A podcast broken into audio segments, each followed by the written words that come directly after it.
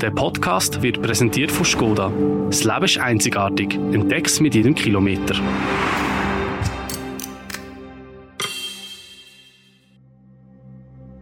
Heute bei «Apropos» der Dammbruch in der Ukraine. In Novakhavkovka in der Ukraine ist am Dienstagmorgen ein gewaltiger Damm gebrochen. Seither fließt unglaublich viel Wasser Richtung Kherson. Bewohnerinnen und Bewohner müssen evakuiert werden. Eine Katastrophe. Wir beschäftigen uns heute «Apropos» mit den Hintergründen von diesem Dammbruch. Was weiß man schon sicher, was nicht? Und was könnte der kaputte Damm für Folgen für den Krieg haben? Das alles besprechen wir bei «Apropos» im täglichen Podcast vom Tagesanzeiger und der Redaktion der Medien. Zugeschaltet ist mir Zita Affendranger. Sie ist Teamleiterin international bei Media und ist lange in Moskau als Korrespondentin. Gewesen. Hallo Zita. Hallo Philipp.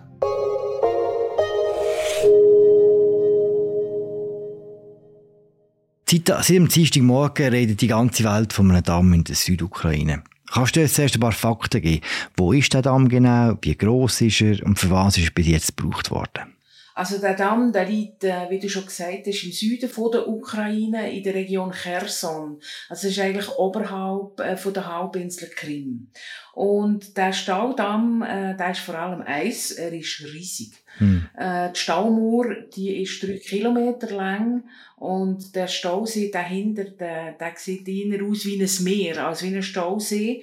Der ist über 2000 Quadratkilometer groß und er erfasst mehr als 18 Quadratkubikmeter Wasser. Also der See, der ist ähm, bis zu 240 Kilometer lang und 23 Kilometer breit. Hm. Vielleicht ähm, zum Vergleich, also Conti Xons, der grösste Schweizer Stausee, der ja wirklich beeindruckend aussieht, der fasst weniger als einen halben Kubikkilometer Wasser, wenn ich richtig gerechnet habe. Ähm, der Damm, der ist einer von mehreren am Fluss Dnieper. Und der sichert und reguliert das Wasser für den Süden der Ukraine. Zudem gibt es natürlich dort ein grosses Wasserkraftwerk an dem Staudamm, wo weite Teile von der Ukraine mit Strom versorgt hat. Du hast jetzt im Präsens geschwätzt. All das hat der Damm bis jetzt gemacht, bis zum Dienstagmorgen, und dann ist das passiert.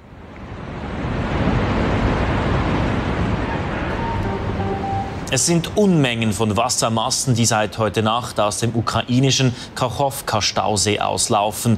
Der Staudamm ist zerstört. Uh, we start in Ukraine, where President Zelensky has called an emergency meeting of the National Security Council. Der Damm ist nach russischen Angaben zur Hälfte zerstört und stürzt weiter ein. Ukrainian officials are warning of a potential catastrophe. Zeit, wir nehmen den Podcast auf am Dienstag oben. Was weiß man jetzt genau, was bei diesem Damm passiert ist? Also was genau passiert ist, weiß man eigentlich nicht. Fakt ist, dass die Staumauer ein grosses Loch hat und dass riesige Mengen an Wasser unkontrolliert den Dnieper abfließen. Schnell sind dann auch die ersten Bilder von Überschwemmungen gekommen, Überschwemmungen in Dörfern, in Städten, Wasser auf Feldern, auf Strassen. Und nach einigen Stunden ist der Damm eigentlich faktisch unter der Wassermasse verschwunden. Weiß man denn, wie viel Wasser schon abgeschlossen ist? Nein, genaue Zahlen gibt es auch da nicht. Noch ist der ganze Damm nicht eingerissen, also es wird immer noch viel Wasser zurückgehalten. Hm. Und trotzdem haben recht viele Leute schon evakuiert werden. Ja, auch da könnte man nicht genaue Zahlen, aber sowohl die russischen wie auch die ukrainischen Behörden reden von Dutzenden Dörfern und Ortschaften, wo man muss evakuieren muss. Äh, darunter auch die Stadt Cherson, also wo die Ukraine eigentlich umgehend mit Evakuierungen angefangen hat. Und obwohl das Ausmaß noch schwer äh, abzuschätzen ist, geht es geht wahrscheinlich um Zehntausende von Menschen. Weiß man jetzt schon, ob auch eine Gefahr für andere Infrastruktur besteht, die im Umfeld von dem Damm ist, zum Beispiel für das Saporischkia-Kraftwerk? Also grundsätzlich ist natürlich alles, was flussabwärts ist, in Gefahr. Aber auch weiter oben am Flussverlauf drohen Probleme. Und dort liegt ja eben das Atomkraftwerk äh, Saporischia, wo sein Kühlwasser aus dem Dnieper bezieht. Äh, vorerst besteht aber offenbar keine akute Gefahr für das Kraftwerk, wo ja bereits permanent Probleme mit der Stromversorgung hat. Mhm. Wir können Kühlwasser aus einem eigenen Stausee beziehen, sagt die internationale Atomenergiebehörde. Aber natürlich ist das keine Lösung auf Dauer. Und je nachdem, wie tief ähm, der Spiegel vom Dnieper dann bei Saporoschje sinkt, droht da schon eine massive Gefahr. Auch bei diesem Kraftwerk wissen wir es nicht ganz genau, so wie bei vielen anderen Sachen auch. Warum ist das so? Warum gibt es so wenig gesicherte Informationen? Ja, Kiew und Moskau beschuldigen sich kategorisch gegenseitig, äh, den Damm zerstört zu haben. Und unabhängige Augenzeugenberichte aus der Region gibt es keine. Äh, es hat dort keine internationale Beobachter in dieser Region. Kherson ist Kriegsgebiet. Russland lädt auch keine westlichen Reporter in die Region und auch die Ukraine hat das Gebiet zur roten Zone erklärt. Also, das heißt kein Zugang für Medienschaffende.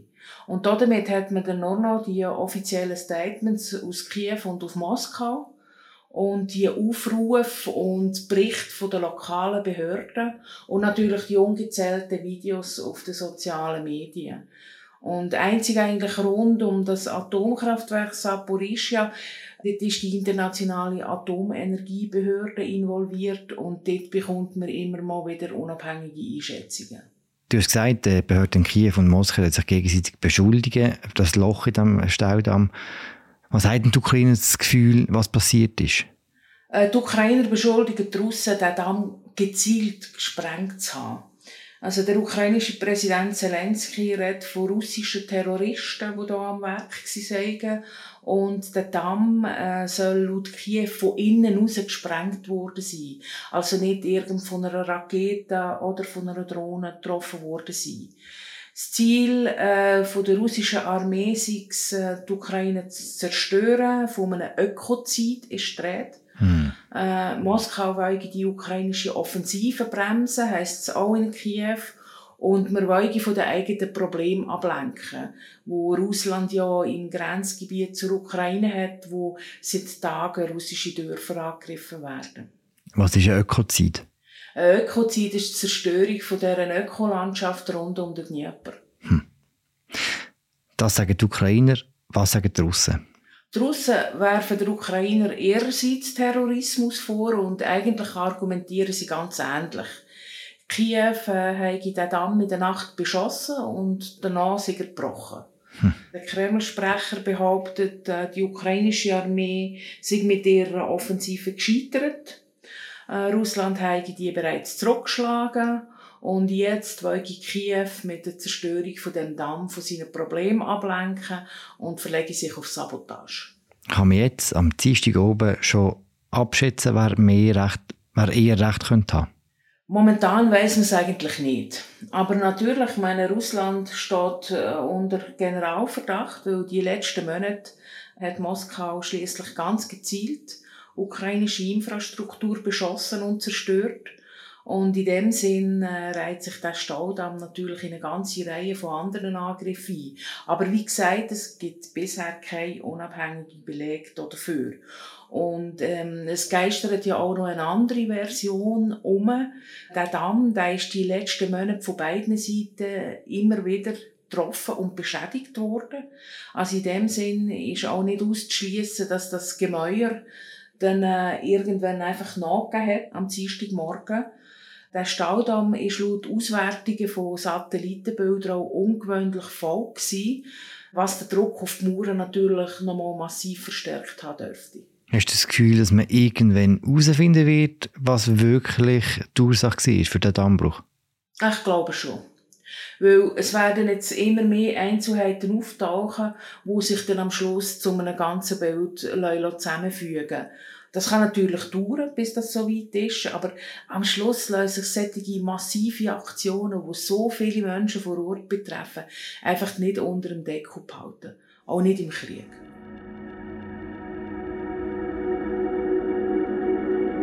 Wir sind zurück nach der Werbung. Wo auch immer dich deine nächste Entdeckungsreise hinführt, in der grossen Skoda Modellvielfalt findest du den perfekten Begleiter für jedes Abenteuer. Das Leben ist einzigartig. Entdeck's mit jedem Kilometer. Zita, die ganze Welt erwartet, dass die lang angekündigte Offensive der Ukrainer in diesen Tagen losgehen Was hätte der Dammbruch für Konsequenzen für die Offensive? Auch das ist ein bisschen unklar. Es liegt natürlich noch, dass es da einen Zusammenhang gibt. Und die Ukrainer äh, werden es bis auf weiteres sicher nicht durch das überschwemmte Gebiet schaffen. Auf die andere Seite vom Dnieper eben, also dort, wo die besetzten Gebiete von Kherson liegen, dort, wo Russland eigentlich sitzt. Es hat jetzt dort nicht mehr einen breiten Fluss, wo man muss überqueren, sondern eine Art See. Aber eigentlich sind die Experten sowieso nie davon ausgegangen, dass die ukrainische Armee die angekündigte Grossoffensive ausgerechnet in der Region Cherson starten wird. Sondern wo? Sondern in der Ostukraine oder rund um Saporischschja. Hm, und das wäre immer noch möglich, trotz dem Dammbruch? Genau. Das hat nichts miteinander zu tun in dem Sinn. Hm. Wenn du es vorhin Cherson erwähnt hast, was für eine Rolle spielt denn die Stadt aktuell in diesem Krieg? Also Cherson ist ja am Anfang vom Krieg innerhalb weniger Tage eigentlich äh, fast erobert worden.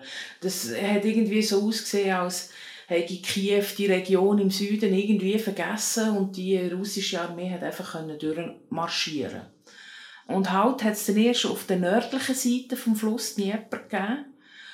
Doch das hat Kiew ja dann letzten November, wo es eine grosse Offensive gestartet hat, zurückerobert und hat können bis zum Fluss Dnieper wieder vorrücken. Aber äh, seither steht die Front und Russland hat starke Abwehrstellungen aufgebaut, wo übrigens nach dem Dammbruch unter Umständen könnten geflutet werden. Die Abwehrstellungen könnten geflutet werden. Gleichzeitig äh, kann man davon ausgehen, dass eben die Offensive vielleicht ein bisschen bremst wird. Kann man heute schon sagen, ob Russland von diesem Dammbruch eher profitiert oder ob es eher schadet? Ich habe nicht das Gefühl, dass davon profitiert. Weil militärisch bringt es der russischen Armee nichts. Und die Wassermassen, die werden auf der von Russland okkupierten Seite vom Dnieper weit mehr Schaden anrichten als auf der rechten Flussuferseite, wo ja die Ukraine kontrolliert. Das zeigen Simulationen und Studien, die die letzten Monate gemacht worden sind. Und Kiew redet von rund 16.000 betroffenen Menschen. Aber die Zahl betrifft offenbar nur das rechte Ufer vom Fluss. Und auf der linken Seite, auf der hm. Seite, wo von Russland kontrolliert wird, sind es mindestens noch mal so viele und wahrscheinlich eher noch mehr. Und die Besatzungsmacht, die wird alle Hände voll damit zu tun haben, die Leute zu evakuieren. Die Krim, die schon länger besetzt ist von Russland, liegt auch in der Nähe dort, oder nicht? Hat der Dammbruch auch auf die Situation dort einen Einfluss? Ja, Wasser ist für die Krim ein sehr heikles Thema. Und der Dammbruch könnte eine Gefahr für die Halbinsel bedeuten, wo Russland ja 2014 annektiert hat von der Ukraine. Weil nach der Annexion hat äh, Kiew in der Krim das Wasser abgetragen. Also Kiew hat den vorhandenen Nord-Krim-Kanal, wie der heißt, blockiert und da wird eigentlich aus dem Dnieper gespeist und versorgt den Krim mit Wasser. Und die Blockade, die hat innerhalb wenigen Jahren zum Austrocknen von deren eigentlich fruchtbaren Halbinseln geführt und mancherorts haben die einst fruchtbaren Felder wo ja in dem warmen Klima für Russland auch etwas Besonderes sei, gar nicht mehr können bepflanzt werden. Und nach Kriegsbeginn hat dann die russische Armee in Cherson äh, den Kanal schnell gesichert, innerhalb Tagen. Und Moskau hat die Wasserzufuhr auf Krim nach acht Jahren wieder herstellen Doch nach dem Dammbruch könnte der Kanal jetzt erneut austrocknen, einfach weil das Wasser vorher abfließt. Kann man den Damm wieder reparieren? Das ist der einzige Punkt, in dem sich die beiden Seiten momentan einig sind. Nein, den Staudamm kann man nicht mehr reparieren. Die Schäden sind zu gross. Das heisst, äh, der Dnieper wird dort immer ein See bleiben? Oder wo geht denn das Wasser an? Ja, der wird dort bleiben. Man kann den Staudamm nicht, äh, nicht reparieren. Man kann natürlich ein bisschen regulieren, indem man, weil es ja das ganze System von Staudämmen ist, dass man, äh, dass man Wasser zurückhaltet, was dann aber wiederum zu Überschwemmungen im oberen Teil vom Dnieperverlauf führt. Hm. Die Zeit, die Aufregung nach diesem Dammbruch war am Dienstagmorgen recht gross. Hast du das Gefühl, dass wir hier ein entscheidendes Ereignis in diesem Krieg erlebt haben? Also wie gesagt, äh, militärisch ist der Damm und die Flut wahrscheinlich nicht entscheidend, soweit man das von heute äh, aus überhaupt beurteilen kann. Aber der Dammbruch, wer immer für den zuletzt verantwortlich ist, also immer zuletzt verursacht hat, ist natürlich ein Folge von dem russischen Angriffskrieg und er ist auch ein Sinnbild für den Krieg und ein Sinnbild für die immer neue Zerstörung, wo, wo die Menschen, die in dieser Region einfach nur friedlich leben wollen, im wahrsten Sinne des Wortes einfach davon schwimmt.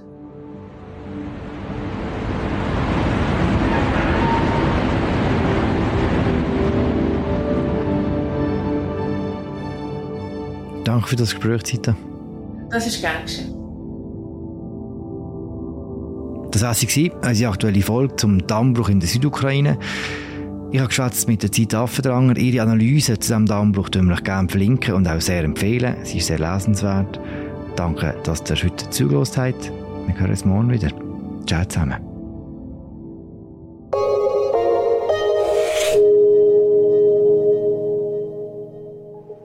Der Podcast wird präsentiert von Skoda. Ob rein elektrisch, kompakt für die Stadt oder mit Platz für die ganze Familie, entdeck bei Skoda dein Wunschauto. Mehr Informationen findest du auf skoda.ch.